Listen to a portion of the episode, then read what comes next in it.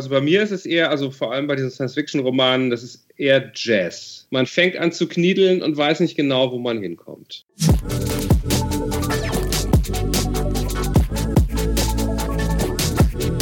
Digital Life Talk mit Jan Möllendorf. Hallo und herzlich willkommen zum Digital Life Talk dem Podcast über das Digitale in unserem Leben. In meinem normalen Leben bin ich Gesellschafter der de facto, die de facto digitalisiert Kundenbeziehungen für ihre Kunden. In diesem Podcast möchte ich aber mit Menschen aus allen Ecken unserer Gesellschaft über ihre Erfahrungen mit der Digitalisierung sprechen.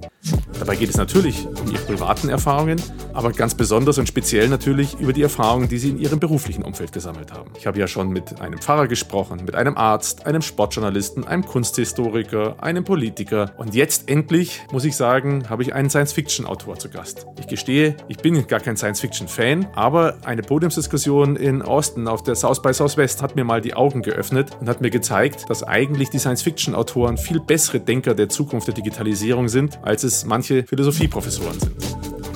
Insofern bin ich unheimlich glücklich, dass mir Peter Lissi, der Pfarrer aus meinem zweiten Podcast, die Tür und den Weg geebnet hat, dass ich mit Tom Hillenbrand heute einen Podcast machen konnte. Tom Hillenbrand ist ein toller Mensch, eine interessante Vergangenheit. Er hat mal Wirtschaft und Politik studiert, war dann ähm, Journalist bei verschiedenen Zeitungen, war Ressortleiter bei Spiegel Online, aber irgendwann hat er das Schreiben zu seinem Hauptberuf gemacht. Als Schriftsteller hat verschiedene Bestseller geschrieben, sogenannte kulinarische Romane, aber insbesondere Science-Fiction-Romane. Und ich persönlich habe nach der Vermittlung durch durch Peter Lissi den Roman Hologrammatica gelesen. Der sei ganz besonders empfohlen, weil es da nämlich auch um einen Virus geht, der die Weltbevölkerung reduziert. In diesem Podcast haben wir natürlich über die persönlichen Erfahrungen von Tom gesprochen, seine ganz privaten Erfahrungen mit der Digitalisierung. Wir haben über die Veränderungen des Schriftstellerberufs durch die Digitalisierung gesprochen. Wir haben darüber gesprochen, wie Vertriebs- und Vermarktungswege des Schriftstellers sich verändert haben, welche Bedeutung er im Verhältnis zu Verlagen und Buchhandlungen hat.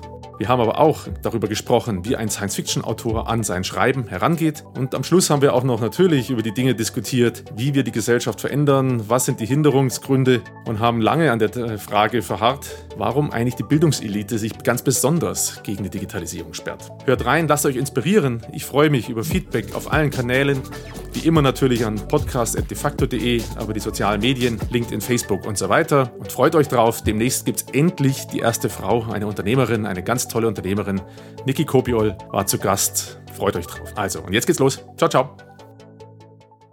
Herzlich willkommen, lieber Tom, zum äh, Digital Live Talk. Du bist jetzt die elfte Episode, die ich aufnehme. Die zweite war der Peter Lissi. Das ist der, der uns beide verbindet. Der damals nach dem zweiten Podcast mir gesagt hat, du musst unbedingt mal mit Tom Hillenbrand sprechen. Und da habe ich gesagt, tut mir leid, also in dem Moment kannte ich dich jetzt noch nicht, aber dann hat er mir kurz erzählt und da war ich gleich sehr angetan, dass ich mit jemand, einem Schriftsteller, einem Autor sprechen kann und darf, der äh, sich mit Science Fiction beschäftigt oder Science Fiction schreibt. Ich hatte es dir geschrieben, das für die Zuhörer auch nochmal an der Stelle das zum Einordnen, warum ich da so begeistert war. Ich habe auf der South by Southwest in, vor zwei Jahren auf der Bühne einen Science-Fiction-Autor erlebt, der gemeinsam mit Philosophen und einer Robotikprofessorin äh, da oben saß und wie ich fand, ganz tolle Sachen gesagt hat. Und in dem Moment hatte ich wie so ein, wenn wir von Peter sprechen, Erweckungserlebnis und habe gesagt, wow, diejenigen, die Science Fiction schreiben, sind die vielleicht die wahren Philosophen, wenn es um das Thema Digitalisierung, digitale Transformation unserer Gesellschaft geht, in Bezug auf die Herausforderungen, weil sie das viel mehr auf den Punkt bringen und äh, viel mehr durchdenken, wenn sie so eine Geschichte entwickeln. Also insofern freue ich mich, dass wir heute mal zusammensitzen und äh, das Thema ist ja bei mir so digitale Transformation. Wie betrifft es die Gesellschaft, Chancen, Herausforderungen und immer Menschen aus allen Ecken der Gesellschaft dazu ranzuholen. Gestern habe ich übrigens eine lange Liste gemacht. Ich habe inzwischen, glaube ich, 15 Leute, also Berufsfelder, Bilder, die ich da hätte. Gefängnischef will ich zum Beispiel einen mal haben. Also einen äh, Justizvollzugsanstaltschef oder wie man das dann sagt. Jetzt also zu dir und äh, ich habe ja nicht groß geskriptet. Ich, äh, wir lassen uns da ja ein bisschen treiben. Aber eine Einstiegsfrage stelle ich ja immer gerne was hat alles passieren müssen, dass wir zwei jetzt heute hier so sitzen? Also was ist alles so in deinem Leben, auf deinem Lebensweg gewesen? Äh, ich möchte da nicht, muss nicht ins jedes Detail gehen, aber vielleicht sagst du, wenn du das so erwähnt hast, wie du es jetzt sagst, da gibt es dann die und die Erlebnisse, darum sitze ich jetzt wahrscheinlich heute hier. Naja, also es gibt ja Leute, die, äh, das finde ich immer beeindruckend, die relativ früh wissen, was sie wollen, wo sie hinwollen und wie sie das machen wollen. Das wäre dann in meinem Fall ja so, ich, äh, ich habe schon ganz früh Gedichte geschrieben oder Kurzgeschichten äh, und ich wollte schon immer Schriftsteller werden und das äh, war bei mir ehrlich gesagt, also zumindest auf einer bewussten Ebene nicht so, sondern ich habe Politikwissenschaft und äh, Wirtschaft studiert. Äh, vor allem, weil mich, also das mit der Politik, äh, das hat mich, hat mich interessiert. Ähm, aber ich hatte keine Ahnung, was man damit äh, machen soll. Das ist ja aber bei Politikwissenschaftlern gehört das fast zum Bonton, ne? dass man nicht weiß, was man damit später macht. Erst habe ich gedacht, ich promoviere vielleicht noch oder so und bin dann aber in einer äh, Redaktion gelandet, was ja jetzt auch durchaus naheliegend ist mit der äh, Berufsausbildung und war dann zehn Jahre lang Wirtschafts- und Technologieredakteur. Mhm. Und irgendwann habe ich mir dann gedacht, jetzt, also irgendwann ist der Wunsch dann doch stärker geworden, jetzt mal was Fiktionales zu schreiben. Dann habe ich auch, also das war relativ spät, erst so mit 36, 37. Also ich habe vorher ganz brav meine Schule zu Ende gemacht, mein Studium zu Ende gemacht, meine Journalistenschule zu Ende gemacht und äh, dann aber irgendwann habe ich gemerkt, dass mich das nicht so flasht und dass auch äh, dieses fiktionale Schreiben, sich diese Sachen ausdenken, dass mir das wahnsinnig großen Spaß macht. Und dann habe ich einfach gekündigt. Wobei ich sehr erstaunt war, dass ähm, alle einen für wahnsinnig, also wenn man in Deutschland äh, eine Festanstellung hat, eine unbefristete Festanstellung, womöglich noch mit Leitungsfunktionen, und dann kündigt und sagt, man macht was anderes, halten einen alle für komplett irre. Und äh, sagen auch alle, aber du, du könntest es ja komplett versemmeln. Und ich habe das, das habe ich nie verstanden. Dann, gut, dann, dann versemmel ich es halt. Aber es ist ja viel schlimmer, vielleicht mit 60 zu sagen, jetzt habe ich 20 Jahre lang Börsenberichte geschrieben und vielleicht wollte ich was anderes machen. Das ist die grobe Linie. Das andere, was ich aber glaube, sozusagen in, der Retrospektive, was mich da schon irgendwie hingebracht hat, ist, dass ich, ich bin ja schon relativ alt, ich bin 47, das heißt, äh, da gab es äh, noch keine so virtuellen Welten, wie es das heute gibt. Mhm.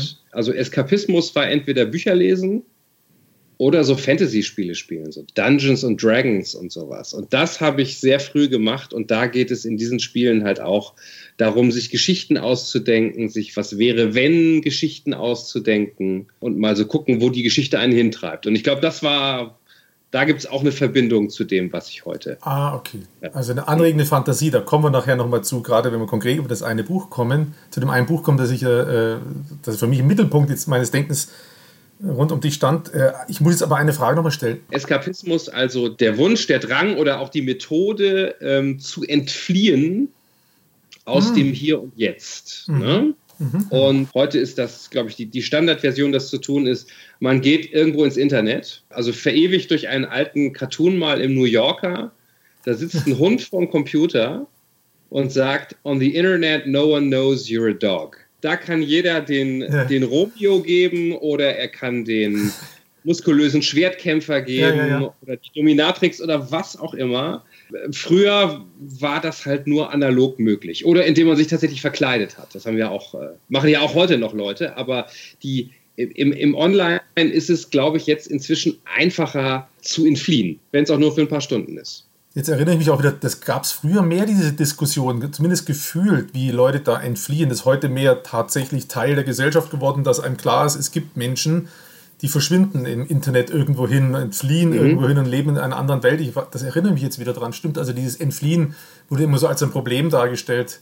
Genau. Äh, ist das, ja auch Das war, also, das hat, da waren viel, also mhm. Heerscharen von Psychologen, äh, in, weiß ich nicht, äh, Report aus München oder Panorama oder nee, diesen genau. Sendungen so in den 80ern also auch mit diesen Fantasy-Spielen oder vorher auch mit Büchern. Also das gab es auch schon im, im 19. Jahrhundert, als der Roman aufkam mhm. und vor allem junge Frauen dann also stundenlang gelesen haben und gesagt, die, die, äh, die verlieren völlig den Bezug zur Realität und die machen gar nichts Produktives mehr, sondern die hängen nur noch diesen, in diesen Liebesromanen oder mhm. romantischen Geschichten hängen die irgendwas nach, das es gar nicht gibt. Ja? Mhm. Und das ja dadurch auch gar keinen Wert hat. Also von da sind wir gekommen, dass, das würde heute niemand mehr so argumentieren, aber. Ähm, das ist immer wieder bei so einem Punkt, den ich einfach so liebe, wenn ich einfach Dinge nochmal neu anfange, gerade in diesem Podcast. Gerade gestern hatte ich eine Podcast-Aufzeichnung mit einem Kunsthistoriker und ich habe ihn nach der habe ich die Frage gestellt, braucht es eigentlich in Zukunft noch Kunst? Oder es reicht nicht das Internet, ja, also braucht es Museen mhm. und Kunst. Und er hat so schön äh, das äh, hergeleitet, äh, Kunst als Instrument der Selbstreflexion in der Gesellschaft. Mhm. Und das ist so ein ähnlicher Gedanke und es geht da so über in die Frage, ist es nicht vielleicht sogar urmenschlich, entfliehen zu wollen?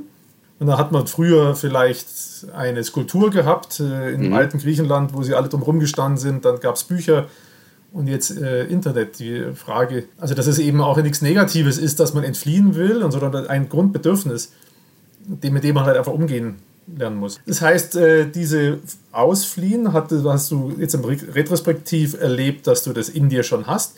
Da gehört ja mehr dazu. Also klar auch das Talent, das dann in Worte zu fassen. Ähm, ich bin ja auch immer ein bisschen auf der Suche nach dem Antrieb bei Künstlern und jetzt bei dir muss ich die Frage natürlich auch stellen. Hattest du auch einen irgendeinen Antrieb, was mitteilen zu wollen mit diesen Geschichten, die du da entwickelst und erzählen willst? Ich glaube, dass äh, also es steht jetzt mal grundsätzlich nicht im Mittelpunkt. Also bei meinen Büchern ist es schon natürlich teilweise so, also speziell auch bei diesen, äh, ich habe so, ein, so eine Reihe mit so kulinarischen Krimis auch. Das ist jetzt eher so klassische Unterhaltungsliteratur, aber das ist immer auch ein bisschen Erklärliteratur, weil da zum Beispiel im Mechanismus der Lebensmittelindustrie, da geht's also äh, mhm. beschrieben wird und wie, wie funktioniert Olivenöl, wie funktioniert Schokolade oder sowas. Da ist so ein Erkläraspekt drinne. Aber grundsätzlich erstmal, und das ist, glaube ich, bei aller Schriftstellerei oder wahrscheinlich auch bei aller Kunst so, du hast irgendwelche Bilder oder irgendwelche Sounds oder irgendwelche äh, Textfetzen, die hast du in dir drin, ja, mhm. und die versuchst du irgendwie rauszubringen und versuchst die zu manifestieren. Ja. Da ist also sehr häufig mir auch nicht klar äh, am Anfang äh, der Reise, Mhm. Erstens, wo die Reise hingeht oder auch, was, was, was willst du eigentlich genau sagen? Das ist, das ist ja, also das ist ja, nicht, ja. So, ähm, nicht so vorgefertigt. Und manchmal ist man über sich selber erstaunt oder manchmal findet man was, was jemand anders gesagt hat, wo irgendjemand so einen klugen Aphorismus, also ich hatte das bei dem Drohnenland zum Beispiel, das ist auch ein Science-Fiction-Roman, äh, da habe ich mich auch häufig gefragt, was willst du eigentlich sagen? Und dann habe ich ein Zitat gefunden von einem äh, italienischen Philosophen, Giacomo Leopardi. Und dann war ich gleichzeitig äh, beglückt und verzweifelt, also beglückt, weil ich dachte, ja, genau das wollte ich, glaube ich, sagen. Und er gesagt, ich habe 350 Seiten dazu geschrieben und er macht es in einer Zeile. Ja. Ja, so, das, ja. Das, passiert einem manchmal, aber es ist, ähm, das, ist eine, das ist eine Reise mit äh, immer mit offenem Ende. Äh, es ist ähm, selten so, dass man sagt, ich will mhm. einen Roman schreiben, der den Menschen verdeutlicht, wie gefährlich künstliche Intelligenz ist oder so. Okay. So, so ist es nicht. Aber da gibt es ja Kollegen, die ähnlich denken, vielleicht, also Autorenkollegen. Du hast ja, gibt ja eine große Bandbreite, gibt es auch bestimmt welche, die sagen, dem Thema muss ich mich jetzt annehmen, ich muss mal da einen Punkt setzen und die dann etwas drumherum entwickeln, wahrscheinlich. Ne? Das, äh aber du lässt ähm, es aus dir ähm, rausfließen, sozusagen. Also bei mir ist es eher, also vor allem bei diesen Science-Fiction-Romanen, das ist eher Jazz. Man fängt an zu kniedeln und weiß nicht genau, wo man hinkommt. Ja, und wundert sich im Idealfall dann doch, dass es sich gut angehört hat. Oder äh, es hat sich auch mal scheiße angehört. Also das, äh, ne? Ja, das ja, passiert auch. natürlich setzt man sich irgendwie vage ein Thema. Ja? Das mhm. heißt auch nicht, dass man nicht recherchiert. Wenn man jetzt einen Roman schreibt, der im Barock spielt und wo es um ein bestimmtes Thema geht, dann kann man nicht einfach losschreiben. Da muss man erstmal ein bisschen recherchieren ja? und sich ein paar mhm. Notizen machen besser. Aber wie die Geschichte eigentlich geht und was die Figuren machen, das ist, äh, also bei mir zumindest, völlig offen und ich glaube, es ist auch bei den meisten Autoren. Also das finde ich völlig offen. schon äh, sehr interessant. Ich habe es ja jetzt aufzeichnen und manche das Video sehen, die dies nicht sehen, sage ich. Ich halte jetzt gerade hier mal dein Buch Hologrammatiker in die Kamera da habe ich dann da immer da beim Lesen gedacht, boah, wie viele Flipcharts hat der sich da aufgebaut, um das irgendwie die Geschichte abzubilden, an der er sich langhangelt, weil das mhm. jetzt für mich gefühlt sehr, sehr komplex ineinander greift und ist wirklich, manchmal mhm. habe ich auch den Faden verloren, habe ich gedacht, okay, mhm. jetzt müsste ich eigentlich zurückgehen und nochmal genau nachlesen, wie, was war das jetzt nochmal genau. Das erklärt sich ja dann von selbst in der Geschichte. Aber auf jeden Fall hatte ich immer ein Bild von dir als Autor da und ich dachte, der hat dann Flipcharts, wo er seine Geschichte hat, damit er die überhaupt schreiben kann. So ist nicht, sondern du lässt dich, du hast bestimmt ein paar Notizen, wo du dir ungefähr dir das vorstellst, aber du lässt dich treiben, wenn ich das richtig verstehe. Ne? Also ich habe schon Charts, ich habe, also ich habe beziehungsweise Scribbles, Skizzen, Backgrounder, äh, Story Bible, was es da alles gibt. Also, ähm, äh, aber nicht am Anfang. Also ich habe natürlich okay. am Anfang ein paar Notizen und ein paar Ideen. In diesem Fall ist es ein Privatdetektiv, die Hauptfigur. Der bekommt sozusagen seine Aufgabe am Anfang und dann ermittelt der los.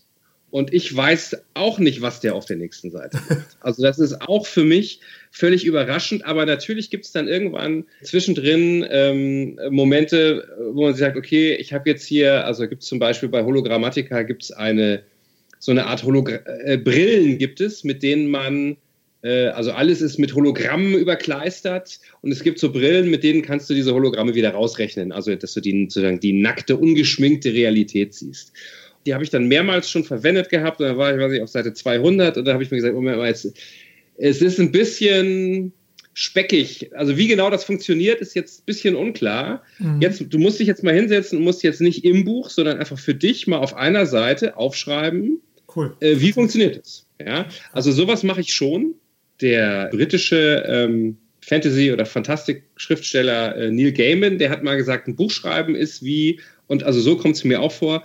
Du fährst durch einen dunklen Wald, eine mhm. Straße, die sich schlängelt, in einem Auto, wo das eine Licht kaputt ist. Und ein schlechtes Wetter ist es wahrscheinlich auch noch. Ja? Das heißt, du fährst ganz langsam, du kannst immer nur die nächsten zehn Meter vor dir sehen. Aber manchmal fährst du um die Kurve und dann geht das Licht raus und dann siehst du von dem ganzen Panorama des Waldes oder was auch immer da ist, da siehst du dann ein größeres Stück. Dann hast du wieder so ein Fetzen gesehen, mhm. aber du siehst nie das Ganze. Das ergibt sich erst zum Schluss. Das aber das führt natürlich auch dazu, dass, äh, dass man sehr häufig dann wieder diesen Text nochmal nachbearbeiten muss. Genau. Das wäre jetzt eine Frage gewesen. Du hast ja dann einen Sparingspartner, so wie ich mir das vorstelle, ist es dann der Lektor in einem Verlag oder so, dem du das dann rüberschickst und dann sagt der vielleicht, oh, da merkt man, dass das Licht nicht alles ausgeleuchtet hat. Und da musst mhm. du nochmal rangehen. Und dann hast du wahrscheinlich eine Diskussion mit dem, ne?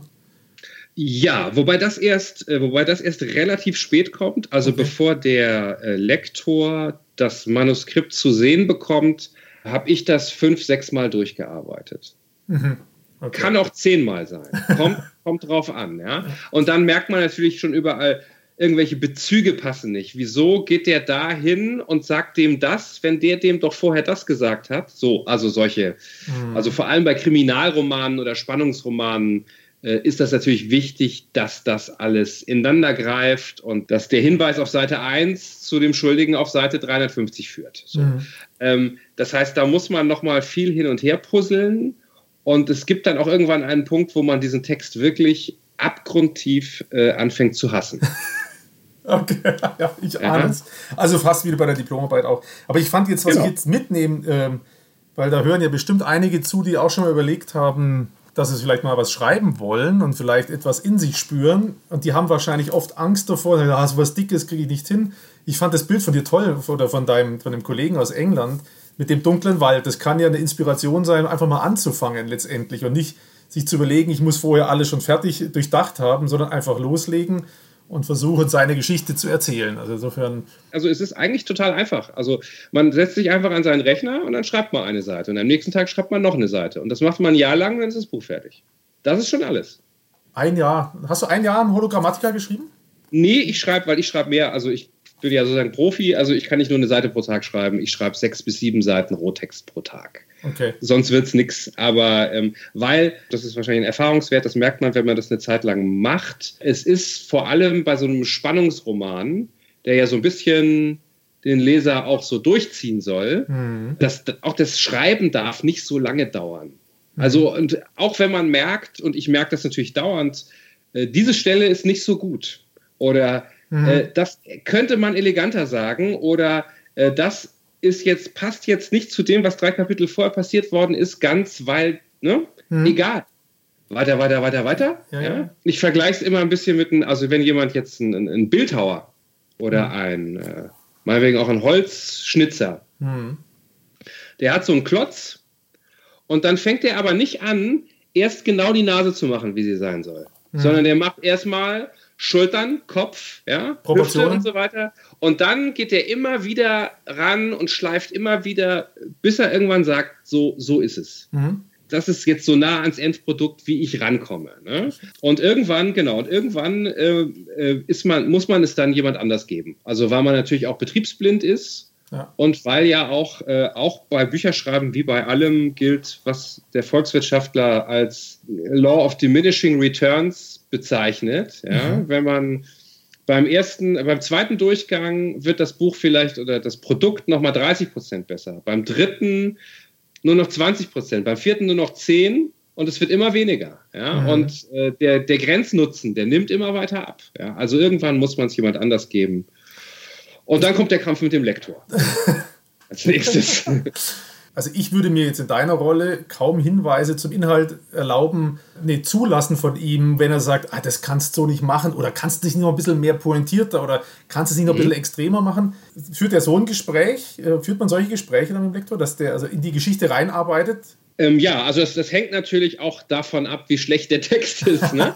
ähm, äh, das weiß ich auch noch aus meiner Zeit als, als Journalist. Das sind natürlich kürzere Texte, aber es gilt generell die Regel, aus einem guten Text einen sehr guten Text zu machen, ist sehr einfach. Aus einem schlechten Text einen mittelmäßigen Text zu machen, ist sehr schwer. Mhm. Also da muss man alle Knochen und Gelenke brechen, ja, mhm. und dann neu aufbauen. Bei dem anderen muss man nur so ein bisschen abschmürgeln. Und ähm, es kommt drauf an, also die Sachen natürlich, die, ähm, wo ein Lektor zunächst mal drauf achtet, außer jetzt Rechtschreibung äh, und formeller Sprache, äh, ist so die Frage der Tonalität. Also haben die, sprechen die Figuren, haben die immer das gleiche Register, wie man sagt, immer den gleichen mhm. Sound. Da klingt der einmal so und einmal so. Ähm, dann einfach die, die, die Logik der Geschichte. Mhm. Und dann ist es, glaube ich, aber auch so eine Geburtshelferrolle. Also der soll ja nicht, also das bewundere ich auch an Lektoren. Also ich wäre ja immer eher jemand, der sagt, so wie du das geschrieben hast, ich finde es scheiße, ich würde es ganz anders schreiben. aber das ist ja nicht die Aufgabe, sondern der soll ja, soll ja dem, äh, dem Schriftsteller oder Autor helfen, den Text zu machen, den er machen will aber besser. Das ist wie beim mhm. Musikproduzenten ja auch. Ja? Der Produzent der Beatles mag ein Rolling Stones-Fan sein privat, aber es ist nicht seine Aufgabe, einen Beatles-Song wie einen Stones-Song klingen zu lassen, sondern den Beatles-Song noch Beatles-mäßiger klingen zu lassen. Und das ist beim Lektor auch so und das ist, ähm, das sind wirklich äh, in der Regel, das sind sehr feinsinnige, kluge Menschen, mhm. äh, die das machen. Mhm. Und äh, da gibt es dann auch nochmal so zwei, drei Durchgänge. Ja, ja verstehe. Also äh, den Prozess kann ich mir ganz gut vorstellen, besser vorstellen, seitdem ich den Podcast mache. Ne? Denn da mache ich ja auch im Prinzip ein Produkt, äh, an dem man immer rumziehen könnte. Da kann ja jeder auch ein Feedback geben. Und da muss man sich sehr genau äh, ausgucken, mit wem man da rangeht. Äh, weil da gibt es natürlich auch Leute, die alles ganz anders machen würden. Und man muss dann mit Gespür für sich selber und für das Produkt da rangehen. Insofern kann ich mich da noch besser reinversetzen, als es vielleicht äh, vorher der Fall gewesen wäre ich habe ja dann am Anfang auch immer diese Fragestellung, wie sich dein Berufsfeld, Berufsbild und dein berufliches Umfeld verändert hat durch die Digitalisierung. Wenn ich jetzt auf die Schnelle richtig gerechnet habe, bist du ja gerade mal erst elf Jahre als Autor selbstständig unterwegs. Da war ja schon das meiste digitalisiert vor elf Jahren, aber vielleicht können wir da trotzdem noch mal kurz mal mhm daran verbleiben, äh, wie sich das in den elf Jahren oder wie sich das darstellt im Vergleich zu früher, wie sich das Bild verändert hat? Ähm, für den, also jetzt sozusagen auf dem äh, Schrift, äh, also auf dem Literaturmarkt quasi. Genau, letztendlich die Tätigkeit an sich ist immer noch einfach, du schreibst am Rechner und das war vor 20 Jahren ja auch schon so, aber Vermarktung, Selbstpräsentation, mhm. äh, Erlösquellen, ja, die hängen da ja mit zusammen mit der Vermarktung. Die Produktion des, des Textes per se, die ist noch relativ gleich zu früher. Ja? Mhm. Also die erste große Umwälzung, das war also sozusagen noch vor meiner Zeit, war äh, eben noch das, vor 50 Jahren haben Autoren noch auf einer Schreibmaschine geschrieben und haben dann, oder, per, oder handschriftlich. Und der Verlag hatte einfach viel mehr Arbeit, bis man erstmal mhm. ein setzbares Manuskript hatte. Aber das war vorher. Das, was jetzt äh, in den letzten 10, 15 Jahren passiert ist, ist ähm, Social Media und E-Book Mhm. Das sind die beiden äh, größten Entwicklungen natürlich. Äh, und und die, die tun etwas, was quasi das Vertriebskonzept, glaube ich, der klassischen Verlage auf den Kopf stellt. Weil vor 20 Jahren oder vor 15 Jahren war es so, wenn das Buch jetzt fertig ist und es ist gedruckt worden, dann wird es an Buchhändler ausgeliefert. Mhm. Und die Buchhändler verkaufen es an die Kunden. Das heißt, es gibt, gab gar keine direkte Kundenbeziehung zwischen äh, dem Verlag, Schrägstrich dem Autor und dem Leser. Ja? Mhm. Überspitzt gesagt kann man sagen, äh, das soll, soll auch mal ein Verleger gesagt haben, ist Scheiß auf die Leser, ja. Wichtig ist, dass die Dinger hier, die Bücher hier vom Hof kommen und dass die bei Thalia oder Hugendubel oder äh, Osiander landen. Der Rest ist mir doch scheißegal. Und dann kommen sie hoffentlich nicht zurück. Ja, weil man ja remittieren kann. Aber so, und jetzt ist es natürlich so, ähm, dass es ganz viele Kunden gibt, die E-Books zum Beispiel kaufen oder die bei Amazon Bücher bestellen und die überhaupt nicht mehr mit dem Buchhandel zum Beispiel in Kontakt kommen. Das ist auf der einen Seite äh, natürlich äh, tragisch, weil eine Buchhandlung eine schöne Sache ist. Es ist aber auch für den Verlag natürlich schwierig, weil der Verlag den Leser gar nicht kennt. Mhm. Der Verlag hatte nur eine B2B-Beziehung sozusagen mhm. zu dem Buchhändler und dann war Schluss. Und jetzt sind da draußen lauter einsame Leser, die nie in eine Buchhandlung gehen und die musst du erreichen. Die musst du dafür begeistern, äh, dass sie jetzt das Buch kaufen. Das weißt du ja, da du Marketing machst. Marketing von Unternehmen zu Unternehmen ist eine völlig andere Sache als Marketing to Consumer. Mhm. Ja? Und das heißt, die Verlage, also die machen das jetzt natürlich langsam, aber die hatten keine Social Media Kompetenz, mhm. die hatten keine Consumer Leads. Die, mhm. ja, also ähm, der einzige, der sozusagen die Consumer Leads hat, auch digital, ist Amazon. Also wenn von mir ein neues Buch rauskommt, dann höre ich von meinen Lesern, wir haben E-Mails gekriegt von Amazon, neuer Tom Hillenbrand. Mhm. Und dann kann man gleich bestellen. Mhm. Das machen die Buchhändler natürlich auch. Wenn bei denen ein ja. Stammkunde reinläuft, dann sagen die, ey, du hast doch die letzten drei gekauft. Ja, die kennen ihren Kunden auch. Aber der Verlag ist da blind. Also das ist, glaube ich, die äh, aus Verlagssicht die größte Veränderung. Und auch aus Autorensicht, früher konntest du dich als Autor noch, konntest du sagen, ja gut, ich sitze hier in meiner Kammer ne, mhm. und denke und dann schreibe ich das auf und dann gebe ich das dem Verlag ab und der Rest ist mir eigentlich egal. Vielleicht gehe ich mal auf eine Lesung, aber ansonsten und jetzt merke ich einfach auch sehr stark, also und das wird natürlich durch diese Krise äh, befeuert, ja, ich muss in Zusammenarbeit mit dem Verlag, aber ich muss die Leser direkt erreichen. Mhm. Ja? Ich muss versuchen, die Welle online hinzukriegen. Ja. Das muss ich einfach jetzt aufnehmen, den Faden, weil wir, ich habe schon, arbeite seit 14 Jahren für einen Verlag, in dem Fall einen Zeitungsverlag, aber die hatten, da mhm. habe ich das ähnlich erlebt, weil wir schon lange für die arbeiten, wie die völlig überfordert waren, sich darüber Gedanken zu machen, wie man in einen direkten Kommunikationskontakt mit äh, einem Leser kommt, mit dem man vorher nur anonym kommuniziert hat. Da ja. ging es im Prinzip nur ums Kiosk. Hauptsache Kiosk verkauft die Dinger, der Rest war, genau. ich überspitze das jetzt, äh, egal, insofern kann ich das sehr, sehr gut nachvollziehen. Und hat parallel jetzt gerade auch genau überlegt, was macht man eigentlich mit der großen Anzahl E-Books oder dem Vertrieb darüber, wie erreicht man die Leute für eine Lesung. Aber da sind wir genau bei dem Punkt, da war meine Frage, wie sich deine Rolle in diesem Kräfteverhältnis auf dem Markt verändert oder die Rolle des Schriftstellers an sich. Und dann, wenn jemand so ist, dass er allein in seinem Kämmerchen in der Provence schreibt und mehr kann er nicht, außer das Schreiben, und sobald er auf Menschen losgelassen wird, bricht in ihm alles zusammen und er kann nicht mehr, dann ist er ja für so eine Situation auch nicht geeignet als Schriftsteller. Ne? Nö, also das, das ist, äh, das sieht man manchmal auch bei Lesungen. Es gibt Leute, die sind da ganz große Entertainer und es gibt Leute, die dann so ganz klein ihren Text so vorlesen, ne? Ja. weil denen das nicht gegeben ist. Ähm, das gibt's und die auch vielleicht mit Social Media dann äh, äh, Probleme haben. Also selbst wenn man sehr introvertiert ist und ein eher stiller Mensch ist, kann man gerade da Social Media ganz gut für sich nutzen. Mhm. Weil da sitzen einem halt nicht 60 Leute direkt gegenüber, sondern man kann auch derjenige sein, der vielleicht keine, keine Videosachen macht oder so, sondern der dann halt vielleicht einen ganz intelligenten Podcast macht oder der einfach äh, ein paar Bonmots auf Twitter reinstellt. Das muss ja gar nicht immer so ähm, krachledern daherkommen. Mhm. Und es ist natürlich so, dass wenn man jetzt einen gewissen Bekanntheitsgrad hat, kann man dieses Social Media als wahnsinnig guten Hebel nutzen, weil das, das ist ja auch so, so aus, aus der Marketing-Sicht vielleicht eine Besonderheit äh, von Büchern. Mhm. Äh, du weißt, wer Stephen King ist.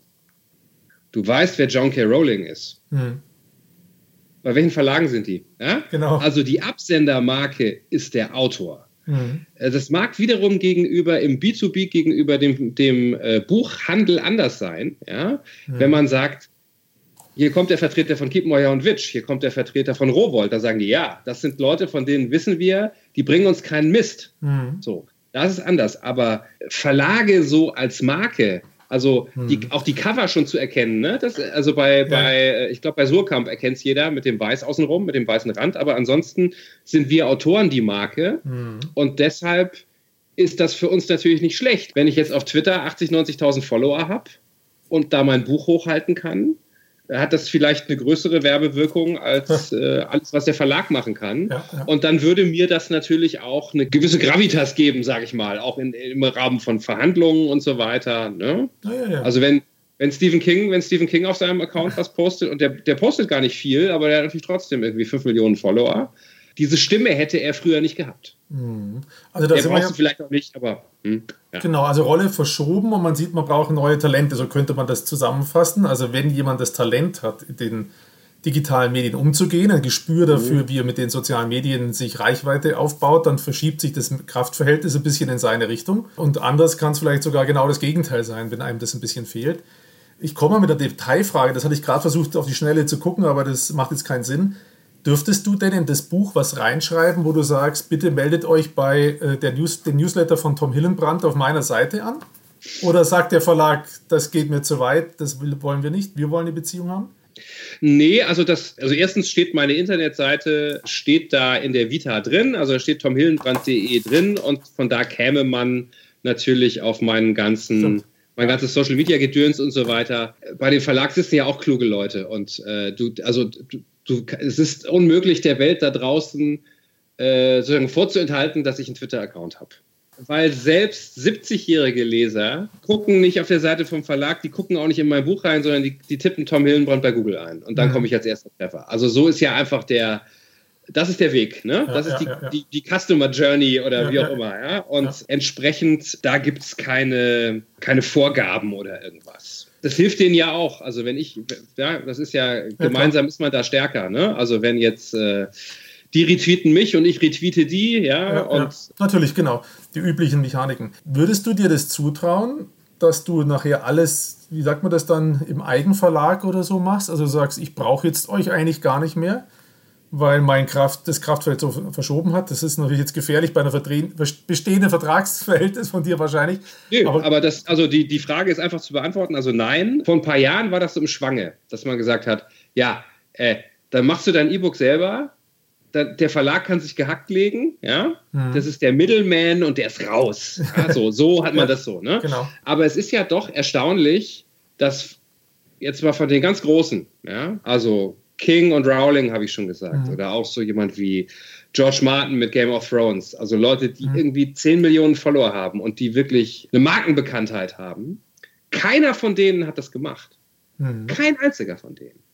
Und der Grund mhm. ist, äh, glaube ich, also erstens führt das natürlich, ich, ich habe ein paar Sachen selber als E-Book rausgegeben. Ich habe auch schon mal selber ein, zusammen mit einem Freund ein Sachbuch gecrowdfundet. Und das Erste, was man da merkt, ist, das ist scheiß viel Arbeit. Das ist eine enorme, also das äh, wahnsinnig viel Managementzeit einfach und Zeit für Kleinkram, für Social Media und mhm. so weiter. Und die frisst die Zeit auf, in der du ein Buch schreiben könntest. Mhm. Das ist das eine, ja. Das ist ein Problem. Und das andere ist, du kannst das machen. Wie gesagt, ich habe schon gemacht, es ist relativ einfach, einen passablen Lektor zu finden, einen passablen Webdesigner und Setzer und so weiter zu finden und einen Coverdesigner und so fertiges Buch in alle Shops zu kriegen weltweit und die Fakturierung kann ich dir in zwei Tagen machen. Mhm. Aber dann hast du keinen Vertrieb und du hast kein Marketing. Niemand weiß, dass das mit den anderen fünf Millionen Büchern bei Amazon liegt. Und du merkst dann, Vertrieb und Marketing ist alles. Es gibt so viele Bücher, ja? Mhm. es gibt so viele Autoren ähm, und auch so viel gutes Zeug. Und das brauchst du. Und da muss man halt einfach sagen, immer noch werden 80 Prozent der Bücher sind immer noch physisch. Mhm. Okay. Und 50 Prozent der Bücher sind immer noch über Buchhandlung. Was du eben nicht leisten kannst, ist, äh, einen PR-Menschen zu bezahlen, der alle Zeitungen anruft, der trommelt, Vertriebsleute, die wirklich noch physisch dahin gehen und sagen, ich komme von Kiepenheuer und Witsch oder ich komme von mhm. Äh, Hansa. Und das sind unsere Titel, die wir im Frühjahr haben. Ganz toller neuer Hillenbrand. Ganz tolles. ja, das kannst du nicht replizieren. Ja, ja. Weder finanziell noch vom Know-how. Ja, spannend. Ne? Ich gehöre genau äh, wie du zu der gleichen Generationsebene äh, ungefähr. Und äh, da gab es eben eine Phase, wo man genau das gesagt hat: ah, die brauchen wir alle nicht mehr. Middleman, kickartige Middleman. Damals hat mich schon die Ahnung beschlichen, man erlebt ja, dass Leute gibt, die ein Fachwissen haben, das doch gar nicht so blöd ist. Und insofern ist es einfach nochmal ein interessanter Einblick. Und diese Größen, die du gerade genannt hast, fand ich auch spannend. Da wollte ich sowieso nachhaken. Nicht? Also wie groß der Anteil der gedruckten Bücher noch ist, der ist ja noch relativ groß. Und interessanterweise, ich habe ja so einen E-Book-Reader, der kommt eigentlich nur im Urlaub zum Tragen. Und das, obwohl ich ja nur ein bekennender Digitalisierungs-Euphoriker bin und alles so Zeug liebe. Dein Buch habe ich auch mir physisch hierher geholt, als ich das also zu lesen. Aber das finde ich einfach interessant. Kriegst du da ein Feedback zu? Ähm, wie komme ich jetzt auf die richtige Frageformulierung? Also, die Leute unterscheiden sich ja sehr stark. Die reinen puren Kindle-Leser, die äh, E-Book-Leser unterscheiden sich sehr von ihrem Setup, meiner Ansicht nach, die von denen, mhm. die Buch lesen. Hast du da ein Gefühl für, wie die sich unterscheiden? Also äh, es ist auf jeden Fall augenfällig, dass die Science-Fiction-Titel, die ich habe, die haben auf jeden Fall einen höheren E-Book-Anteil okay. als diese mal, kulinarische Krimi, wo jetzt ja, der, der typische Leser ähm, wahrscheinlich eher etwas älter ist äh, nicht unbedingt, aber dort doch ein bisschen älter ist, häufig weiblich. Eine Frau Mitte 50, die würde tendenziell wahrscheinlich eher noch das Papierbuch benutzen. Also es gibt, glaube ich, zwei Segmente äh, von Leuten, die E-Book präferieren. Das eine sind einfach Leute, die eine hohe Technikaffinität haben. Und das andere sind Leute, die sehr viel lesen. Mhm. Also viel Leser, das sind auch häufig Leute, die sagen, ey, wenn ich im Zug sitze, dann lese ich vier Stunden oder, äh, ja, oder okay. ich lese drei Romane in der Woche. Für die ist das natürlich ein Convenience-Argument und es ist auch äh, ein Kost, also zumindest wenn du nicht nur Deutsch liest, ist es auch ein Kostenargument, weil USA hat keine Buchpreisbindung. Ja, und ich sehe das also regelmäßig. Ich habe stand jetzt neulich wieder vor der Entscheidung, ich wollte irgendwie einen Science-Fiction-Roman von Neil Stevenson haben. Mhm. Also erste Option wäre gewesen, zwölf Monate zu warten, bis der auf Deutsch rauskommt. Ist keine mhm. Option. Zweite Option ist, das amerikanische Hardcover zu kaufen, kostet 25 Dollar. Okay. Das E-Book kostet 7. Okay. Das ist ja wirklich eine Preisdifferenz, die ist so gigantisch. Ja, Dann gibt es wahrscheinlich noch eine kleine Gruppe von Leuten äh, wie mir, die äh, gar nicht so viel Belletristik lesen, sondern die sehr viel Sachbücher und Nonfiction lesen. Und da hast du natürlich beim E-Book den Vorteil, dass du dir deine Annotierungen und Notizen alle machen kannst. Mhm. Und ein Jahr später, wenn ich dann das Buch brauche für mein nächstes Buchprojekt, dann rufe ich mir das einfach hier auf dem Mac auf ja. und alle Annotationen sind da und das ist natürlich super. Ja? Aber das ist, glaube ich, eine, das ist jetzt so eine relativ kleine Akademiker, Journalisten, News-Junkie-Gruppe. Mhm. Es scheint auch so zu sein, dass dieser E-Book-Anteil stagniert, mhm. jetzt irgendwie bei 20 Prozent. In den USA ist der ja viel höher, was aber ja auch aus der Not geboren ist. Ja. Also es gibt in der Stadt von der Größe von, du hast ja vorhin gesagt, South, Southwest. Ja, Austin. Ähm, Austin und in Austin ist die einzige Möglichkeit, ein physisches Buch zu kaufen, zu bekommen. Ja, ist es entweder bei Amazon zu bestellen oder du gehst zu Walmart, da gibt es ein Regal, da sind so ein paar, äh, das, was man so Airport Thriller nennt, aber also so eine, eine unabhängigen Buchladen gibt es dort nicht mehr. Ah. Das ist eine große Stadt, das sind 150.000 Einwohner oder so. Und eine sehr äh, gebildete Stadt, eine sehr, ja. wie, also mhm. da müsste man glauben, das, ist, das war mir nicht aufgefallen, das ist spannend wenn die nächstes Jahr wieder stattfindet, dann suche ich danach. Äh, ich hoffe, dass Vielleicht gibt es inzwischen auch schon wieder einen, aber das ist. Äh, äh, also kein Hugendubel und kein Osiander, die du da vorhin erwähnt hast. Äh, wo nee, so also die, die, die, großen waren halt da, Barnes Noble. Mhm. Die sind scheintot und Borders, die sind tolle, tolle Läden waren das, mhm. Borders. Und die sind komplett tot. Ich habe noch mal eine Frage zum Thema Geschäftsmodell, bevor wir dann noch mal auf die Inhalte oder das ganze Thema Science Fiction noch mal kommen mir war aufgefallen, dass du auf Spotify dieses Nachfolgebuch zur Hologrammatika schon veröffentlicht hast. Mhm. Als Hörbuch. Mhm. Hast du das entschieden und sagst, das will ich? Das geht wahrscheinlich nicht. Das hat der Verlag entschieden wahrscheinlich und hat einen Deal mit Spotify oder wie muss ich mir das vorstellen? So ein Buchvertrag besteht aus einem Hauptrecht, also da geht es um das Buch, das Nutzungsrecht für dieses Buch. Und dann gibt es Nebenrechte, also Film, Theaterstück äh, und eben auch Hörbuch. Und es gibt äh, spezialisierte Hörbuchverlage und die kaufen dann die Hörbuchrechte. Das ist entweder ein spezialisierter Hörbuchverlag oder auch inzwischen häufig Audible, ist ja der größte mhm. Hörbuchanbieter, also Amazon. Die äh, produzieren sehr viele Sachen selber. Dann, je nach Vertragsausgestaltung, dürfen sie das als CD machen, als MP3-CD, als Stream, als und so weiter. Ne? Das okay ist, äh, unterliegt der individuellen Vertragsgestaltung, aber in der Regel ist es natürlich so, und es deckt sich äh, auch mit den Interessen, glaube ich, des Verlags und des Autors. Äh, so eine Hörbuchproduktion kostet ja auch richtig Geld. Und dann musst du einfach versuchen, auf allen Kanälen, die es gibt, da Deckungsbeiträge mhm. reinzuholen. Ja, das ist einfach so. Und dann haben die ihren Deal in irgendeiner Form mit Spotify. Also die, der, der das da hochgestellt hat, das sind die, die die Hörbuchrechte im Prinzip gekauft haben. So muss ich das. Genau. Das setzt, glaube ich, Verlage und so auch ein bisschen unter Druck. Also früher war das natürlich so, da hast du einmal im Jahr deine Abrechnung gekriegt und dann hast du da gesehen, Hologrammatika verkauft 17.493 Stück und dann ihre, ihr Anteil, Tantieme, ja. so. Ja. Bei Spotify kann, könnte ich jetzt reinklicken und dir jetzt sagen, wie viele Leute jetzt gerade in diesem Moment Hologrammatika hören. Mhm. Das ist Real-Time-Data. Und die schicken dir eine monatliche Auswirkung, wie viel Männlein, wie viel Weiblein, äh, wie viel Österreicher und so weiter. Am Anfang war ich da ein bisschen dagegen, weil ich mir gedacht habe, kriegst du da überhaupt Geld hm. ja, von diesen Streams? Also erstens kriegt man was und zweitens glaube ich halt, dadurch, dass diese Buchhandlungen verschwinden. Mhm. Dadurch, dass so viele andere interessante Medien auf diesen E-Book-Readern drauf sind. Also vielleicht nicht auf dem Kindle, aber wenn jemand mein Buch auf dem iPad liest, dann konkurriere ich ja nicht mit Stephen King, mhm. sondern ich konkurriere mit TikTok und ich konkurriere mit Candy Crush. Es gibt bestimmt ganz viele Leute auf Spotify, die ein Spotify-Abo haben, die nicht viele Bücher lesen.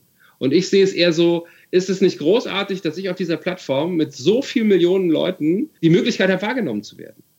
Und sagen, ey, Genau. Vielleicht hast du noch nie einen Science-Fiction-Roman von mir gehört, aber es kostet dich gar nichts. Also natürlich kostet es, äh, gibt noch Honorierung, aber mhm. du hast das Abo, klick doch einfach mal rein, hör doch mal rein, vielleicht gefällt es dir. Ja? Und das sind Leute, die ich erreiche, deshalb bin ich jetzt auch auf Twitch und so, das sind mhm. Leute, die ich erreiche, die ich sonst vielleicht nie, die hätten sich nie zu einer Lesung verirrt, die hätten genau. sich nie in einen Buchladen verirrt.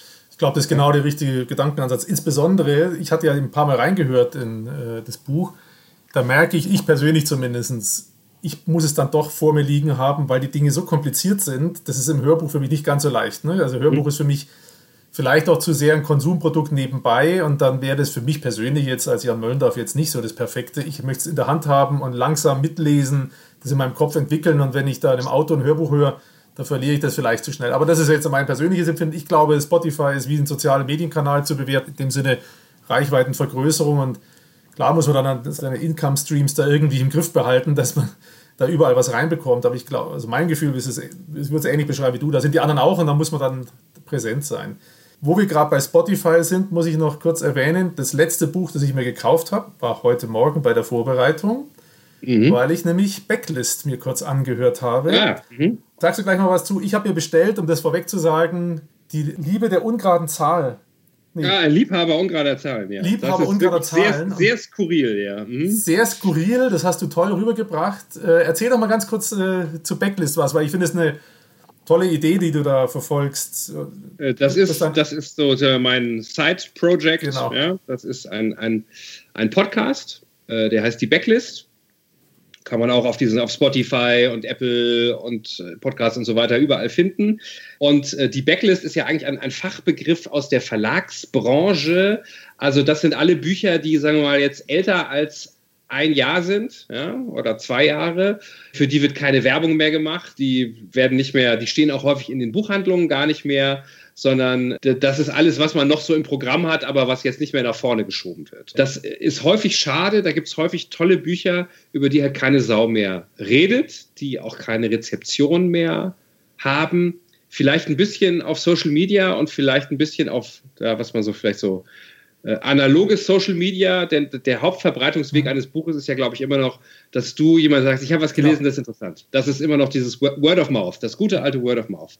Ich habe versucht, mit diesem Podcast zu sagen, okay, ich möchte solchen Büchern eine, eine Plattform geben, äh, diesen unsichtbaren Büchern mhm. und möchte gerne auch Leute versuchen, ein bisschen zu überraschen. Also jetzt eben zu sagen, nicht, ich bespreche hier nicht nur Science Fiction oder nicht nur Krimi, sondern quasi die gesamte Breite der äh, Literatur. Es ist auch mal ein Sachbuch, ist auch mal drunter, aber im Wesentlichen ist es eigentlich belletristische Literatur der letzten 60, 70 Jahre und alles Sachen, die es mal in Deutschland als Taschenbuch gab oder gibt. Also manche von den Dingern sind auch out of print, aber die gibt es alle bei Amazon äh, für, für, genau. für, 30 Cent oder irgendwas. Ja, ganz so billig war meins jetzt nicht, aber es war günstig und habe bei Amazon bestellt und es war. Äh, ich weiß nicht, ob es andere auch so machen. Also fand ich eine tolle Buchpräsentation, weil äh, wie kauft man sonst Bücher? Wort of Mouse würde ich sagen 80 Prozent. Äh, dann hat es mhm. noch ein bisschen so Zufälle, dass man in einem Laden vorbeikommt, da gefällt einem das Cover oder so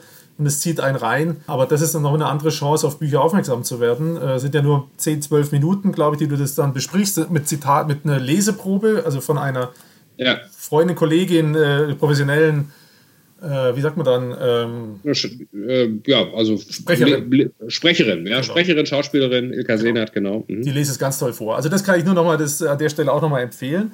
Und wo wir gerade bei dem Thema, wie kommt man auf neue Bücher äh, sind, würde ich jetzt nochmal einen Schwenk machen zu dem Thema der Inhalt und Science Fiction und das, was ich ja ganz am Anfang gesagt habe, warum ich mhm. mich das irgendwie so bewegt und warum ich äh, bei dir auch gelandet bin. Da halte ich jetzt nochmal ein Buch in die Kamera. Hast du es inzwischen zufällig gefunden? Im Vorgespräch hast du gesagt, du kennst es nicht? Digital ja, ich habe äh, hab mal äh, reingeblättert, aber ich habe es noch nicht äh, gelesen. Mein, mein aha Nieder Rümelin war doch mal, war der nicht mal Kulturstaatsminister unter Gerhard Schröder? Genau. Ich habe also in die Kamera gehalten, digitaler Humanismus eben von Julia Nieder-Rümelin und seiner Frau Nathalie Weidenfeld.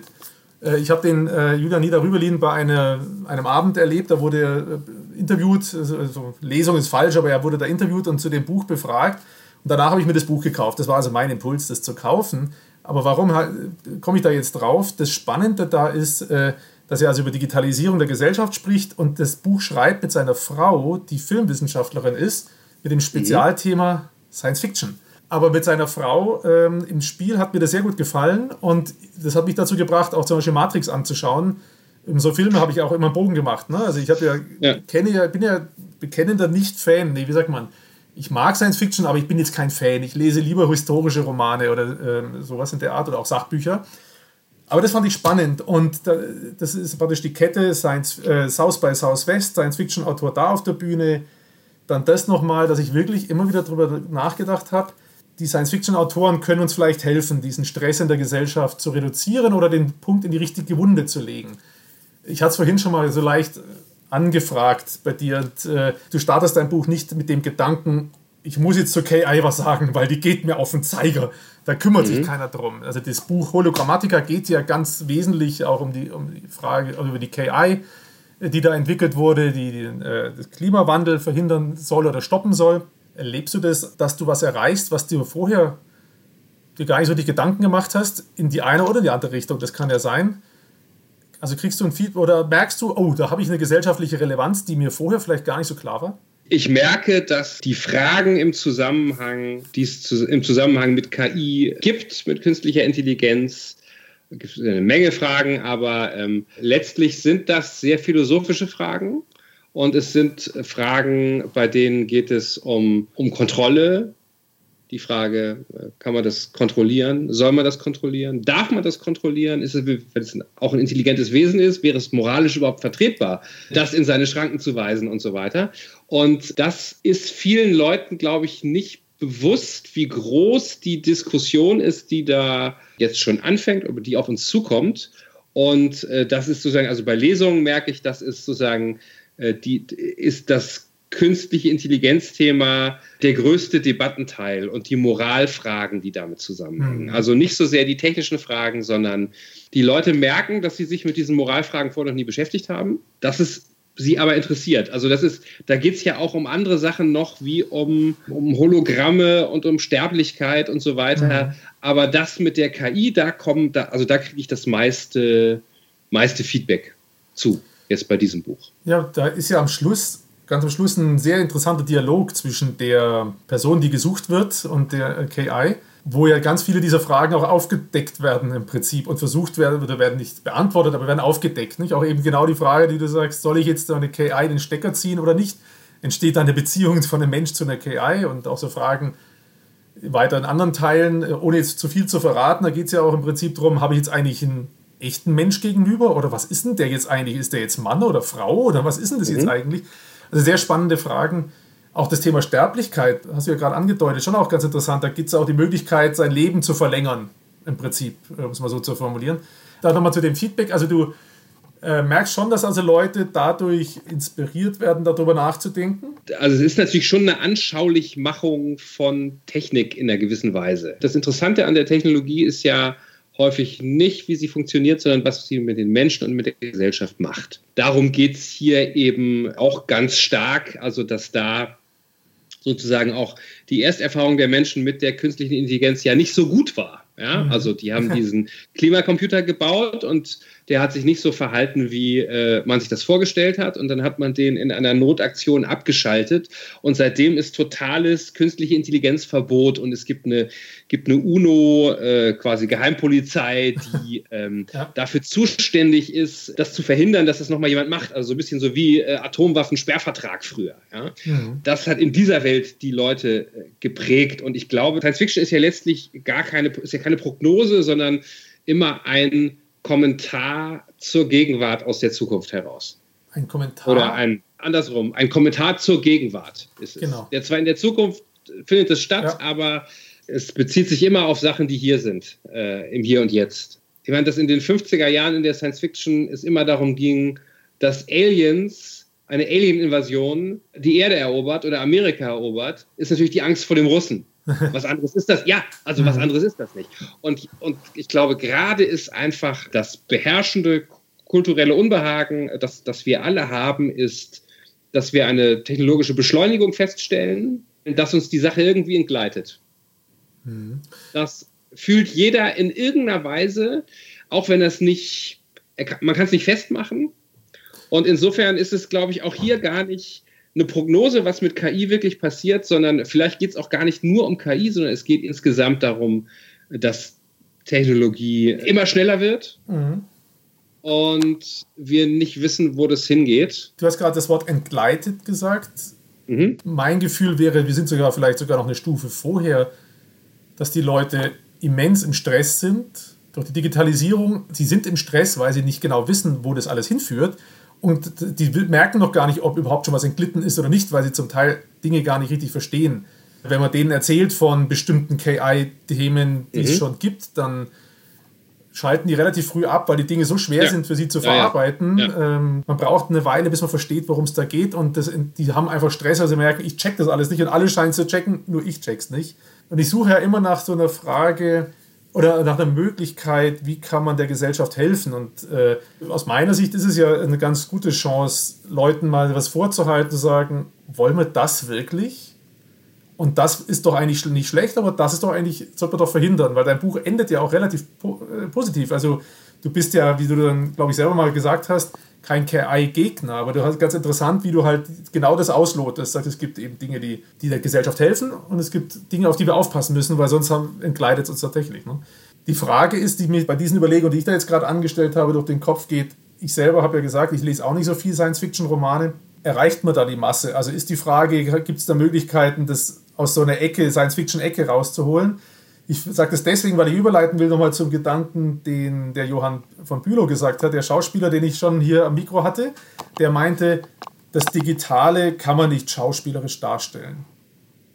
Und dann war ich in dem Moment nicht schnell genug im Hirn, um zu sagen, Moment, Science Fiction wäre doch das, um das darzustellen auf der Bühne oder so. Hast du dich schon mit auseinandergesetzt, daraus ein Drehbuch zu machen? Oder haben andere, die dann vielleicht Spezialisten für Drehbücher sind, sich damit auseinandergesetzt?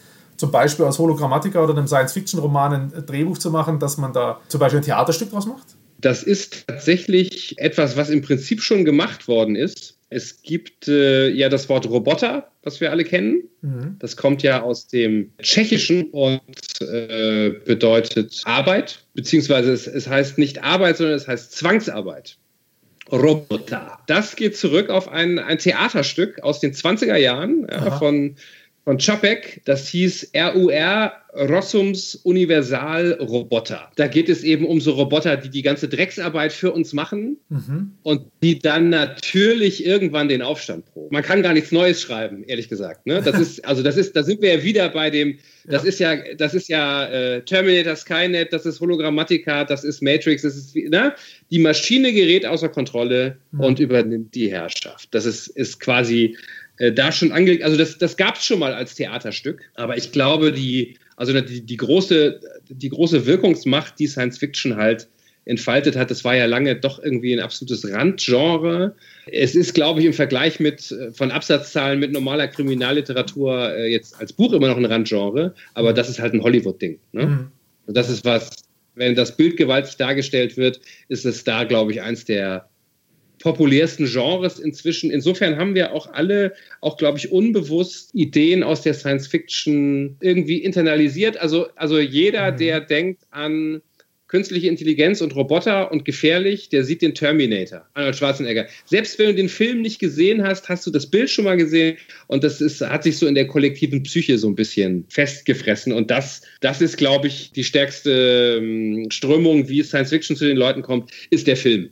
Ja, weil es halt auch bildgewaltig ist. Haben wir mal eine Chance, den Film Hologrammatica zu sehen? Film ist ja sehr, sehr seltsam, also äh, aus der Sicht zumindest eines Schriftstellers. Man verkauft immer diese Rechte also ich habe die Rechte verkauft für Hologrammatika und auch für Drohnenland und so weiter. Die habe ich alle verkauft. Und dann denkt man, wenn man die Rechte verkauft, dann heißt das, dass jetzt jemand den Film dreht. Aber so ist es ja nicht, ne? Sondern es ruft einen dann einmal im Jahr, ruft einen jemand an, ja? ja. Aus Kalifornien und sagt, uh, yeah, we're, we're, working on it. It's going really great. It's going great. It's, uh, it's absolutely fantastic. So, ja? Und dann passiert wieder ein Jahr nichts. So, also so ist das auch hier. Also es, ähm, ich war tatsächlich sogar äh, noch kurz vor dem Lockdown war ich in Hollywood und habe dort mit dem Hologrammatica Leadwriter Kaffee getrunken. Nein. Okay. Ähm, doch, doch, ja, es ja. gibt alles. Ja. Also, also es gibt eine Filmoption, die verkauft worden ist für Hologrammatica, für Cube, für Drohnenland, den anderen Science-Fiction-Roman und übrigens auch für die meisten von diesen kulinarischen Krimis. Und es gibt da teilweise auch Drehbücher, da ist nichts spruchreif. Das, man weiß auch nicht, es gibt Leute mit viel tolleren Romanen, da geht das seit 30 Jahren. Das hängt von wahnsinnig vielen Faktoren scheinbar ab. Ja, ich fände es spannend, wenn man das mal sehen würde, weil ich, wie gesagt, diese Geschichtsentwicklung einfach in dem Buch so interessant finde und ich. Äh, wie gesagt, ich bin immer auf der Suche danach, wie kann man Menschen das vor Augen halten, womit wir uns auseinandersetzen müssen und dann fertig sind. Und ich würde es dir gönnen, ja, weil. Wäre gut, ja, würde, würde gut kommen. Ja. kann man sein Haus mit abbezahlen, bestimmt. Aber ähm, also du hast auch einen Variablenanteil, das heißt, du hast nicht komplett verkauft, sondern äh, wenn es dann losgeht, dann profitierst du, weil du jetzt sagst, du hast dein Haus mit abbezahlt. Dann es funktioniert so, äh, also ob man jetzt einen Variablenanteil hat oder nicht, oder ob man an den T-Shirt-Verkäufen beteiligt wird oder so. Ja. Das, da gibt es ganz viel kleine Produkte. Ich weiß es ehrlich gesagt auch auswendig gar nicht. Ich müsste meine Agentin fragen. Aber grundsätzlich ist es immer so, dass bei Filmen, bei Filmrechten wird ein Vertrag gemacht, wo das alles drinsteht. Was gibt es pro T-Shirt, was gibt es pro 100.000 Kinokassen, Besucher, bla bla bla, ja? ja. Und da steht eben drin, wie der Autor oder der äh, Dreh, auch der, der Drehbuchschreiber, wie die an der Produktionssumme beteiligt sind und so weiter. Aber du kriegst keinen Pfennig davon. Du kriegst erstmal nur eine Optionsgebühr, ja, okay. die relativ überschaubar ist. Ja. Und dann schreiben die ein Drehbuch und dann sprechen die Schauspieler an und dann suchen die einen Vertriebspartner und Produktionsfirmen und Finanziers. Mhm. Und das ist also ein extrem kompliziertes Geflecht. Und das muss alles gleichzeitig stehen. Wenn das passiert ist, dann geht es irre schnell. Dann kommt die Principal Photography und so, dann geht das, dann sind die in sechs Monaten durch. Mhm. Da kostet ja auch jeder Tag richtig Geld, das muss dann schnell gehen. Mhm. Aber bis dahin ist das ein ewig langer Tanz und mit Filmmessen und dann ruft wieder einer an und sagt, wir haben jetzt, wir haben jetzt den Showrunner gefunden und der hat für HBO, hat er das Ding, er ist super geiler Typ. Und ein Jahr später sagen wir, wie, wie weit ist denn der, was macht der Showrunner? Ah ja, das hat sich doch zerschlagen. das ist für uns Deutsche manchmal sehr, sehr anstrengend. Das gilt für alle Geschäftsbereiche so, das ja. kenne ich genauso. Ne? Mir ist jetzt gerade nochmal aufgefallen, dass ich eine Frage gar nicht so gestellt habe. Weil ich habe ja so eine witzige Geschichte, dass alle, die fast, die ich mit denen jetzt gesprochen habe, haben am C64 ihre ersten digitalen Erlebnisse gehabt.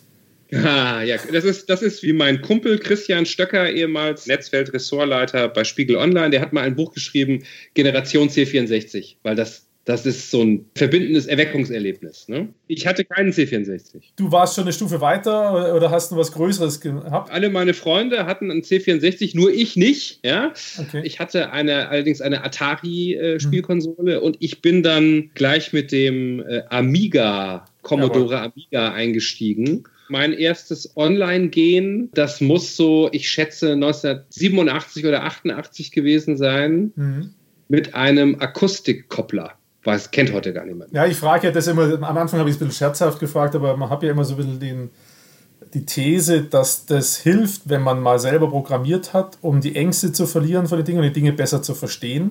Also weil ich einfach glaube, und das ist heute ja deutlich schwerer, so tief einzusteigen, als wir damals, die wir diese C64 erleben konnten. Da konnte man mhm. sich das Ding hinstellen und konnte relativ schnell ein paar Zeilen tippen. Und selbst hier der Kunstgeschichtsprofessor hat auch mit dem C64 angefangen, programmiert heute aber auch nicht mehr selber und hat deswegen auch eine höhere digitale Affinität. Also das zieht sich so ein bisschen durch. Aber das ist so, glaube ich, tatsächlich mit diesem C64 das heißt ja, dass man früher 70er Jahrgang wahrscheinlich oder so, ja. so 70 bis 75 und da ist irgendwo so ein Digital Divide. Also mein Vater, der hat auch lange bei IBM zum Beispiel gearbeitet und äh, der war Controller, das heißt, der war also mit Zahlenfirmen, aber der hat eben in seinem ganzen Berufsleben nie einen Computer hm. Äh, quasi selber, selber angerührt. Der hatte noch eine Rechenmaschine auf dem Tisch und zu Hause noch eine elektrische Schreibmaschine. Aber dieser Sprung, ja, der war, war da nicht mehr drin. Und das, glaube ich, das, das merkst du dann, äh, weil, weil Technologie ist ja vor allem eine Kulturfrage. Ist ja keine technische Frage, sondern es ist eine Kulturfrage. Genau. In der Kommunikation und in der, äh, auch in der, im hierarchischen Denken und so weiter, das, da ist irgendwie so eine Grenze. Es gibt bestimmt jetzt nochmal eine Grenze, wo wir völlig rausfallen. Ich weiß nicht genau, wo die liegt. Naja, man könnte die schon äh, festmachen. Thema Facebook und soziale Medien. Äh, sind wir beide vielleicht nicht gerade repräsentativ dafür, weil wir vielleicht aktiver sind auf den sozialen Medien als der Schnitt unserer Generation.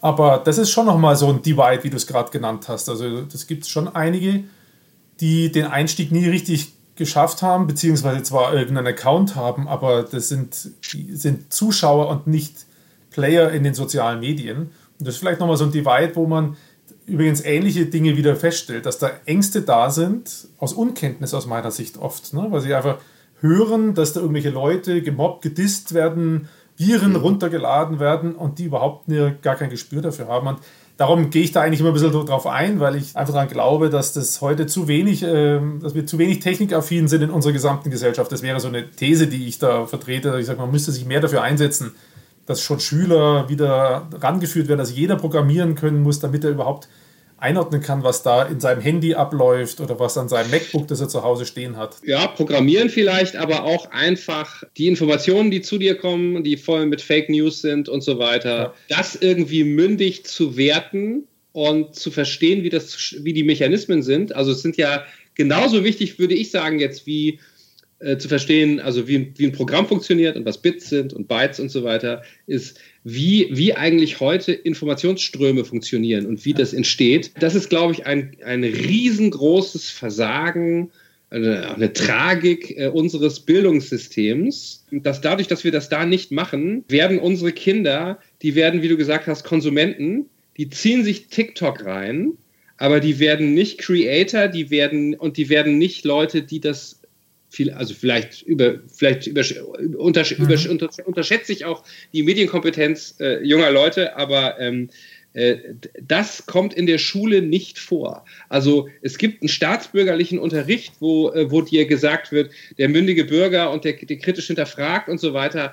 Aber genauso müsstest du ja auch ein kritischer User sein, weil das ein so großer Teil unseres Lebens ist. Und ich glaube, stattdessen ist bei viel, für viele Leute halt das Internet ist nur Netflix gucken und TikTok gucken und das ist eigentlich schade. Ja. Also das ist sozusagen der Traum, dass das irgendwie äh, mehr sein würde, der ist so ein bisschen vorbei. Ne? Vorbei noch nicht ganz, da bin ich äh, vielleicht so optimistisch. und meine Kinder, wenn ich die beobachte, ich habe da eigentlich ein ganz gutes Gefühl. Jetzt haben die mit mir natürlich jemand, der sehr intensiv sich damit beschäftigt und so haben wir ganz coole Sparring untereinander. Was mich ja immer sehr bewegt, ist diese ähm, diese Ablehnung von diesen Themen durch die Bildungselite, nennen wir es jetzt mal. Also jetzt sehr pauschalierend. Es gibt natürlich tolle Beispiele von tollen Lehrern, es gibt tolle Beispiele von tollen Politikern, tolle Journalisten, aber ich erlebe deutlich mehr Widerstand eigentlich in dieser Bildungselite und Distanz zu diesen Themen. Dabei müsste genau die Bildungselite das eigentlich versuchen hinauszutreiben und zu tragen und Sparingspartner für sein, für die Schüler, aber ich habe das neulich schon mal erzählt, dass ich einen, neulich einen Rektor gehört habe, der eine Dreiviertelstunde sich ausgelassen hat über, die, über Facebook und wie schlimm alles ist. Und er hatte in Summe, mhm. glaube ich, eine Stunde Zeit zu reden, davon hat er 45 Minuten auf Facebook geschimpft. Und anstatt äh, die positiven Seiten rauszukehren, dass man sich mal lernt, damit umzugehen und so weiter. Und da, das meine ich ein bisschen. Das benutzt ja auch gar keiner mehr. Da ist er ja fünf Jahre hinten dran, ne? ja, ja, genau. Aber, nein, aber es ist also wirklich, ich habe auch mit einem, äh, mit einem Rektor äh, neulich geredet und war, ähm, das war für mich so so der absolute Tiefpunkt. Ja, jetzt könnte man ja sagen, Krise, alle mussten jetzt digitales Homeschooling machen, das ist der Aufbruch, ja. Und der hat im Prinzip, also paraphrasiert gesagt, jetzt beginnt der Präsenzunterricht wieder und jetzt ist endlich Schluss mit diesem digitalen Scheiß. Jetzt habt ihr doch die ganzen Sachen in place, die Plattform und so weiter. Was macht ihr jetzt drauf? Ja, nichts mehr, jetzt ist ja Schluss wieder. Jetzt müssen wir wieder in, in den Klassenraum und jetzt haben wir da auch gar keine Zeit mehr für und Lust haben wir eigentlich auch keine. Ne? Ja. Und es ist den Kollegen auch nicht zuzumuten. Man möchte schreien, ja, aber äh, so, so ist es. Ja? ja, das ist wirklich tragisch und äh, man möchte sie packen und schütteln, dass sie aufwachen. Ne? Und wir haben ja alle, wir Digitalisierungseuphoriker, zumindest ein bisschen die Hoffnung, dass die äh, Corona-Krise neben dem ganzen Schlimmen auch was Gutes hat, dass die Dinge leichter angeschoben werden. Du bringst jetzt leider ein trauriges Beispiel, wo es ja genau nicht sein soll, dass man wieder back to the du vor Corona geht, anstatt die Chancen jetzt zu nutzen, mal loszulegen. Also ich hoffe sehr stark, zumindest an nachwachsende Generationen, dass die das dann ran, äh, vorantreiben. Ich merke natürlich im beruflichen Umfeld, da hat die Corona-Krise jetzt schon ein bisschen dazu beigetragen, das reichlich diskutiert jetzt inzwischen überall, heißt Videokonferenzen und so. Das ist eine, da haben wir einen Schub bekommen. In der Schule halt leider noch gar nicht und in der Bildungselite so auch gar nicht. Ich glaube, in der Hochschule, da passiert schon was. Da hat auch was mit Kostenstrukturen und so weiter natürlich zu tun, weil das auch ein bisschen mehr noch market-driven ist. Aber ähm, die Schule, also die, die, die, sozusagen die, die Gymnasium oder Realschule und so, die ist mein Eindruck, die sind unglaublich äh, veränderungsresistent und das ist klassisch das, was hier der, der, der, Soziologe Niklas Luhmann immer als, als sozusagen sich selbst erhaltendes Subsystem bezeichnet. Ja, das ist so ein Teil der Gesellschaft ja. und der nimmt eigentlich keine Signale von außen auf und wenn doch mal so ein externer Schock kommt, ist er in der Lage, das wieder so auszugleichen, dass wieder alles so schön ist wie vorher. Und das ist, äh, das merkst du ja auch, dass diese Kultusminister, die kommen meistens auch aus diesem, diesem Apparat raus. Mhm. Ja, also da ist auch keiner oben, der sagt, so Leute, jetzt machen wir es mal ganz anders. Das führt jetzt vielleicht ein bisschen äh, noch zu weit weg vom Thema. Ich würde mich gerne noch mal da wieder zurück zur Hologrammatika kommen. Wie ging es dir denn, als der Virus aufgegangen, losgegangen ist und du gedacht hast, ach du großer Gott, ich habe ja auch von einem Virus geschrieben. Genau, im äh, Hologrammatika gibt es auch das Schröder-Pizarro-Virus, das die Weltbevölkerung äh, genau. Äh, dezimiert hat, das aber sozusagen anders anders wirkt und andere Bedeutungen in der Geschichte hat. Aber ne, ich habe mir ehrlich gesagt eher gedacht, es gibt ja garantiert äh, da draußen irgendwelche Thriller- oder Sci-Fi-Autoren, die gerade an so einem Pandemie-Thriller gearbeitet haben. Ja. ja? Die vielleicht so, zu, zu drei Vierteln fertig sind und die jetzt weinend vor ihrem MacBook sitzen, ja, weil das kannst du wegschmeißen. Egal, ob es gut war oder schlecht, kannst du einfach wegschmeißen. Und es, es macht auch überhaupt keinen Sinn, zu sagen, jetzt, jetzt schreibst du bestimmt als nächstes so einen Thriller über so eine Pandemie. Um, um Gottes Willen, nein. Ne? Mhm. Also keine Lust, erstens. Und zweitens, ich glaube, du kannst dem Thema jetzt, wenn es gerade so tatsächlich real ist, erstens will es keiner lesen, zweitens, du kannst es nicht adäquat behandeln. Ne? Nee, genau, das, das Ding ist durch erst für eine, für eine Weile um das mit Hologrammatika abzuschließen, das ist mir heute Morgen aufgefallen. Du hast es ja für mich geschrieben, ne? Habe ich es für dich geschrieben? Weil mein Name Widmung, heißt Jan. Jan. Ja, Jan. Ja. Für Jan, ja, ja, genau. Ja. Das, ist einer, das ist ein Freund von mir aus dem, äh, aus dem Ruhrgebiet, mit dem ich immer so lange Buchdiskussionen habe. Also, du müsstest mal das lesen und das müsste man noch lesen. Hast du das gelesen und so weiter. Also, auch für diesen Backlist-Podcast hat er mich schon mit mehreren Sachen gefüttert. Und der hat mir mal vor, vor langer Zeit eine britische Science-Fiction-Serie ans Herz gelegt. Mhm. Fernsehserie, BBC-Serie. Die heißt Red Dwarf. Und das ist im Prinzip ist das wie so eine Sitcom. Also so, so Leute, die so äh, rumsitzen und Unsinn machen, aber im Raumschiff. Der letzte überlebende Mensch, ein Android und ein Hologramm und eine Katze, die inzwischen auch zu einem Katzenmenschen mutiert ist. Und die fliegen in einem Raumschiff auf der Suche nach der Erde rum. Die hat er mir damals gezeigt und aus dieser Serie stammt die Idee mit den, äh, mit den Hologrammen, die in Hologrammatika, so eine, die Uridee. Das ist eine Serie aus den ich glaube, 80er oder 90er Jahren. Und der eine ist tot und wird als Hologramm wiederbelebt. Der Special Effekt, das ist einfach der Schauspieler und der hat so ein Haar aus Plastik auf die Stirn geklebt. Ja? Das ist so ein bisschen hat so ein Doctor Who-Feeling. Deshalb ist dem das äh, Buch Ach, gewidmet. Tolle mhm. Geschichte. Ich hatte es nur heute bei der Ankündigung auf den sozialen Medien gesagt, ich frage dich danach, ja, äh, genau. Weil das irgendwie Vorausschauen. Der Science-Fiction-Autor weiß schon, von wem er interviewt wird. Genau. Und hat dann deshalb schon prädiktive Widmungen. Der, der wusste schon, es kommt ein Virus und mhm. hat ihn deswegen schon eingebaut. Vielleicht nochmal an der Stelle die Chance, Möglichkeit für dich, dass du mal kurz sagst, weil du bist ja auch in der Öffentlichkeit zu sehen, zu hören, zumindest äh, online im Moment. Hast du mhm. irgendwelche Auftritte, Lesungen, auf die du jetzt gerne nochmal hinweisen möchtest? Ja, also äh, Live-Lesen im Sinne von analog äh, auf der Bühne hat sich ja erstmal äh, wahrscheinlich bis zum Herbst oder länger erledigt. Das heißt, ich lese jetzt regelmäßig auf Twitch, das ist eine Online-Plattform. Und äh, da lese ich also live hier aus diesem Zimmer, wo ich jetzt bin, aber dann mit, noch mit Greenscreen hinten das hat auch so die Größe von so einer normalen Lesung. Da sind irgendwie zwischen 60 und 100 Leuten und äh, dann gibt es da auch einen Chat, der mitläuft. Das heißt, man kann die Lesung kommentieren, man kann Fragen stellen. Das ist dann so ein bisschen anders eben als eine klassische Lesung. Da wird auch viel mehr zwischendurch mal diskutiert.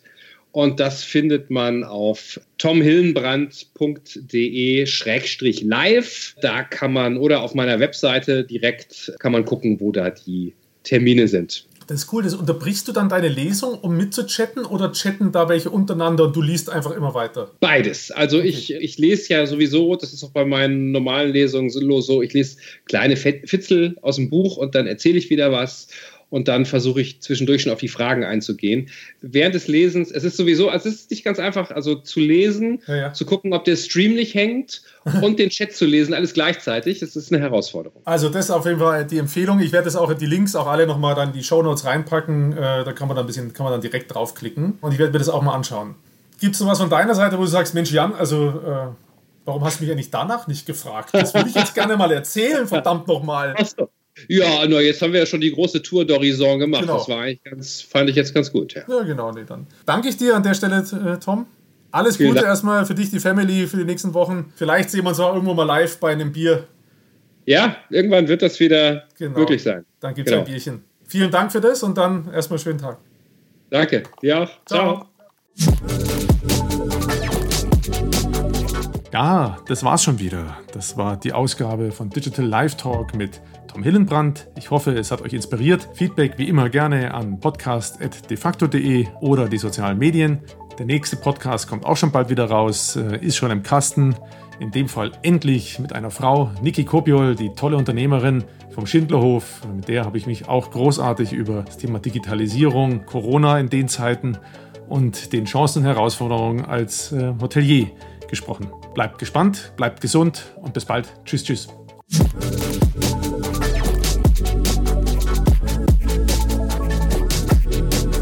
Digital Life Talk mit Jan Möllendorf.